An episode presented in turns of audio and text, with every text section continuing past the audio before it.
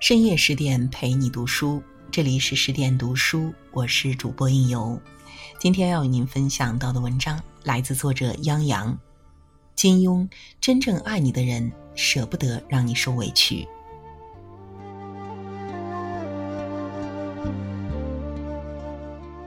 金庸大侠在《天龙八部》中为我们展示了令人牵肠挂肚的恩怨情仇。有的爱走过去便是一世情。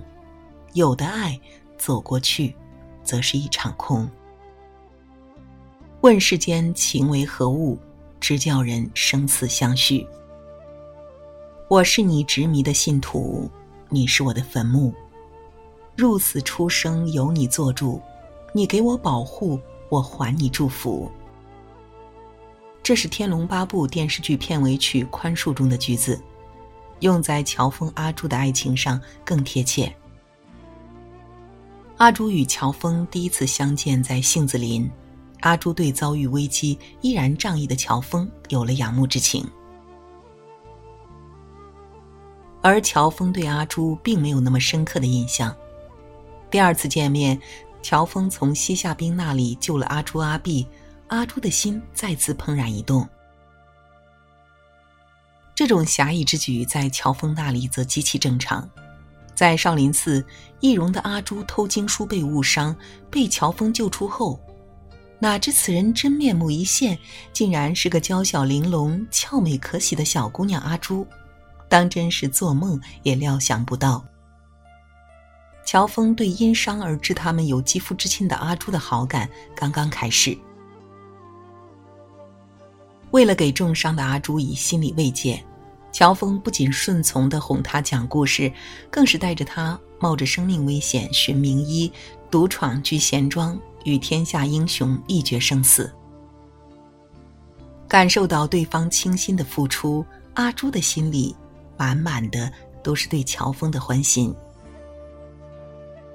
重伤出狱后，他义无反顾地千里迢迢寻乔峰，在雁门关，当被天下人唾弃，前程尽毁。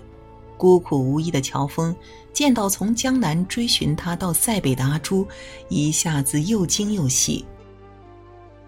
阿朱已在石壁边等了五日五夜，看到乔峰的惊喜，他凝视片刻，突然纵身扑入他的怀中，哭道：“我在这里已等了你好久，我只怕你不能来。你，你果然来了，谢谢老天爷保佑，你终于安然无恙。”生死离别后，最牵挂的是对方的生命安危，安然无恙便是最好的慰藉。困境重重的乔峰，面对不离不弃的痴情人的追随和安慰，心头瞬间迸射出爱怜的火花。当乔峰变成本性萧峰，过厌了江湖生活，欲回塞外草原时，阿朱表示要随他放牧。心意激荡的萧峰询问阿朱是否厌弃他是契丹贱种。阿朱说：“他愿意做契丹人，半点也不勉强，便跟着你杀人放火、打家劫舍，也永不后悔；跟着你吃尽千般苦楚、万种煎熬，也是欢欢喜喜的。只要能跟相爱的人在一起。”切莫说打猎放牧，就是杀人放火，吃尽苦难也是欢喜的、甜蜜的。两情相悦的人有了对未来美好生活的向往。萧峰兴奋地说：“是了，从今而后，萧某不再是孤孤单单、给人轻蔑鄙视的胡虏贱种。这世上至少有一个人，有一个人。”一时不知如何说才是。阿朱接口道：“有一个人敬重你、钦佩你、感激你，愿意永永远远、生生世世陪在你身边，和你一同抵受患难屈辱、艰险困苦。”说的诚挚无比。世间最美的爱情，莫过如此。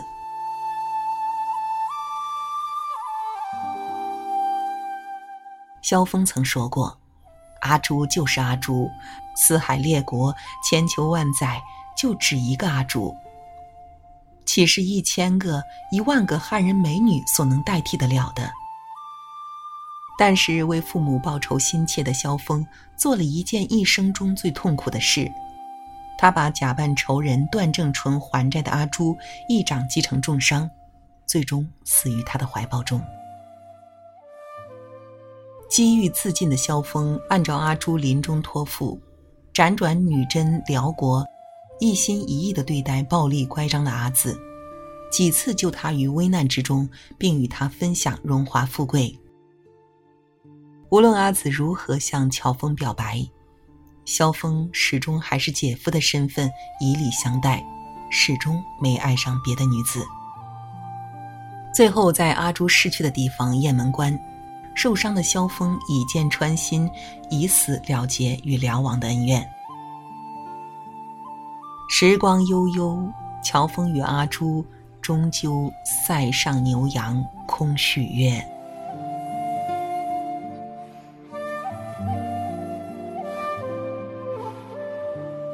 山有木兮木有枝，心悦君兮君不知。村上春树曾说：“对相爱的人来说，对方的心才是最好的房子。”只可惜，对有些爱的人来说，对方的心始终不曾为其打开那扇心门。王语嫣是段誉心目中的女神，却是慕容复心中的备胎。与母亲生长在曼陀山庄的王语嫣，自幼倾心于表哥慕容复，把一片芳心都托付给了他。为了表哥，他把自己活成了自己讨厌的样子。他不喜学武，却强迫自己苦读武学秘籍，并研习成武林各派秘籍专家。他不喜欢漂泊，却相信了谣言，首次离开曼陀山庄寻找表哥，走上闯荡江湖之路。他不喜欢打斗，却为了让心上人取胜，屡屡在打斗时指点表哥。在他的少女心中，谁对表哥不好，谁就是天下最可恶之人。但慕容复始终野心勃勃，根本就没有把王语嫣对他的无比关爱放在心上。得知慕容复为了兴复大燕，欲争取西夏驸马的地位，绝望的王语嫣曾跳崖自杀，幸为他人所救，而慕容复丝毫不为所动。当一个人愿意为他人去死的时候，他一定是爱到了极点。但再痴情的爱，在慕容复那里依然不如他的事业。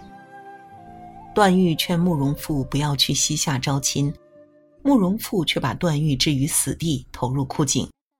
即使看到慕容复如此残忍，但王语嫣仍对慕容复爱恋不舍。他投身入怀，将头靠在他肩上，低声道：“表哥，你生我的气，尽管打我骂我，可千万别藏在心中不说出来啊。”王语嫣畸形而廉价的爱，自始至终都不曾打动过慕容复。直到最后，面对癫狂的慕容复，王语嫣才认清了他的自私凉薄。与默默守护的段誉结成姻缘，相伴到老。有人为你付出全部，你却总是不管不顾，最后收获的必是苦痛。须知一厢情愿的爱永远没有未来，长久的爱情是两情相悦。宫崎骏曾说过。爱不是寻找一个完美的人，而是学会用完美的眼光欣赏那个并不完美的人。因为爱你，只要你一个肯定，我就足够骄傲。《射雕英雄传》的郭靖和黄蓉，一个笨手笨脚，一个机灵机巧，看似非常不般配，但他们却拥有无数人羡慕的甜蜜爱情。美貌绝伦、聪明绝顶的黄蓉，之所以爱上木讷鲁钝的郭靖，就在于她用完美的眼光欣赏并不完美的郭靖。她没有在意郭靖的笨，却执着地欣赏他的诚实善良、刚直不阿、勤奋执着和坚韧不拔。黄蓉对郭靖投入了真心，也收获了真心。两个人的第一次见面，就让缺少关爱的黄蓉喜欢上了郭靖。郭靖见到乞丐打扮的黄贤弟，就因可怜他而请他吃大餐，还把貂裘托给衣衫单薄的黄蓉，把小红马也让他骑了，还送他几锭黄金。在赵王府，郭靖还将好吃的点心偷偷的塞进口袋，为了是爱吃的黄贤弟吃。被感动的黄蓉决定以真面目会见郭靖。在湖心的一艘小船上，黄蓉对郭靖表白说：“我知道你是真心待我好，不管我是男的还是女的，是好看还是丑八怪。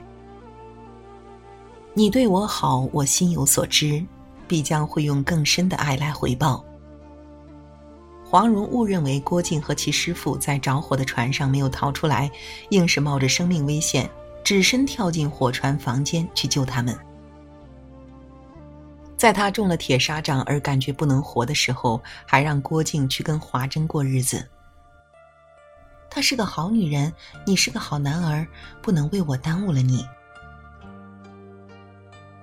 真正好的爱是两情相悦，不仅时时刻刻为对方考虑，哪怕是面临死亡，也要为对方的未来谋划。真正相爱的人是懂得用心换心的。你用欣赏的眼光投入一份真心，得到的，就是心与心的相融。从你的全世界路过中说，有些人哪怕错过，终将再见；有些人一直记得，已经永别。爱一个人很难，爱对了，你的人生才有幸福的可能。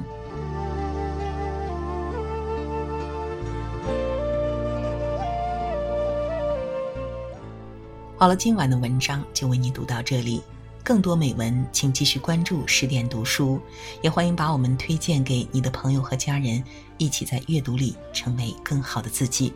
我是应由，让我们在下个夜晚不听不散喽。